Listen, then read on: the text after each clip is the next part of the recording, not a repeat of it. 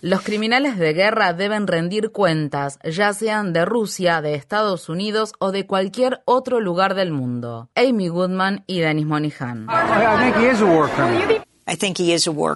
Pienso que es un criminal de guerra. Así calificó el presidente de Estados Unidos, Joe Biden, a su homólogo ruso Vladimir Putin. Biden hizo estas declaraciones el miércoles en respuesta a la pregunta que le formuló una periodista luego de un evento en la Casa Blanca. Más temprano, ese mismo día, la Corte Internacional de Justicia de la Haya, en un fallo sobre una demanda presentada por Ucrania, había ordenado a Rusia suspender inmediatamente las operaciones militares iniciadas el 24 de febrero de 2022 en el territorio de Ucrania. El dictamen fue aprobado por 13 votos a favor y 2 en contra, emitidos por los jueces que conforman el tribunal en representación de Rusia y China. Ese mismo día, el fiscal de la Corte Penal Internacional Karim Khan visitó Polonia y Ucrania como parte de su investigación sobre posibles crímenes de guerra, crímenes de lesa humanidad y actos de genocidio cometidos en Ucrania. La investigación de Khan pasó por alto el proceso habitual de autorización de ese organismo con sede en La Haya, que suele durar varios meses, dado que 39 países miembros de la Corte solicitaron una acción acelerada al respecto. El Estatuto de Roma, el Tratado de la ONU que rige la Corte Penal internacional tiene 123 países signatarios, pero ni Rusia ni Estados Unidos se encuentran entre ellos. Ambos países rechazan la jurisdicción del órgano judicial internacional. Ucrania tampoco es parte de la Corte, pero le ha permitido al organismo investigar eventos ocurridos dentro de su territorio desde noviembre de 2013 en adelante, entre ellos las violentas protestas conocidas como Euromaidan y el consiguiente conflicto armado que se desarrolló en la región de Donbass. El fiscal Khan dijo en un comunicado, quiero enviar un mensaje claro. Si existen ataques dirigidos de manera deliberada contra la población civil, ese es un crimen que mi oficina puede investigar y llevar ante el tribunal. Si los ataques se dirigen intencionalmente contra bienes de carácter civil, incluidos los hospitales, ese también es un delito que mi oficina puede investigar y llevar ante el tribunal. Los relatos de la impactante brutalidad de la invasión aumentan a diario. En la ciudad de Mariupol, un hospital hospital materno infantil fue bombardeado la semana pasada. Esta semana, también en Mariupol, fue atacado el Teatro Regional de Donetsk. El teatro estaba siendo utilizado como refugio por cientos de civiles, incluidos niños y niñas. Los ataques rusos contra la población civil ucraniana han sido crueles e implacables y han incluido el uso de bombas de racimo. Se estima que miles de civiles han muerto desde el inicio de la invasión y que más de 3 millones de personas han huido de Ucrania. UNICEF calcula que cada segundo un niño o niña se convierte en refugiado desde que comenzó la guerra. Poco después de que Biden calificara a Putin de criminal de guerra, su gobierno se retractó de la declaración. El portavoz del Departamento de Estado de Estados Unidos, Ned Price, y la secretaria de prensa de la Casa Blanca, Jem Psaki, dijeron que Biden estaba hablando desde el corazón y que el proceso oficial del gobierno estadounidense para evaluar la posible existencia de crímenes de guerra estaba en curso. Hay buenas razones para que las autoridades de Washington sean cautelosas antes de denunciar crímenes de guerra. Si el hombre que dirige el Kremlin puede ser acusado de crímenes de guerra por ordenar una invasión ilegal, ¿qué impide que el hombre que dirige la Casa Blanca sea acusado por hacer lo mismo? El expresidente de Estados Unidos, George W. Bush, hizo precisamente eso en 2003. Sin embargo, Bush dijo en un comunicado el 24 de febrero. Me uno a la comunidad internacional para condenar la invasión no provocada e injustificada de Ucrania por parte de Vladimir Putin. El historiador Andrew Beisevich algo sabe sobre la guerra. Fue oficial del ejército de Estados Unidos en Vietnam. Su hijo, también oficial del ejército estadounidense, resultó muerto en Irak en 2007. En conversación con Democracy Now, el profesor Beisevich dijo recientemente: Not for an instant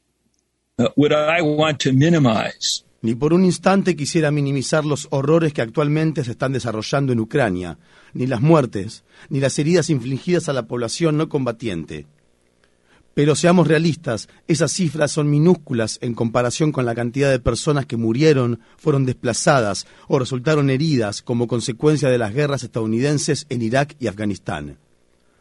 Según el proyecto investigativo Costs of War de la Universidad de Brown, las invasiones de Estados Unidos a Afganistán e Irak provocaron alrededor de 900.000 muertes.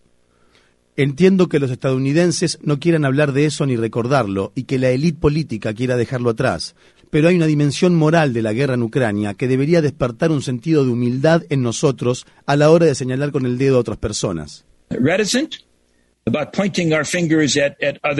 De hecho, la propia embajadora de Estados Unidos ante la ONU, Linda Thomas Greenfield, tuvo que editar los comentarios que realizó ante la Asamblea General de las Naciones Unidas el 2 de marzo. En el discurso original, Thomas Greenfield dijo: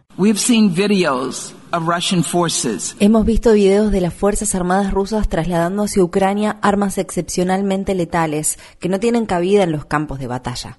Esto incluye municiones de racimo y bombas termobáricas que están prohibidas por la Convención de Ginebra.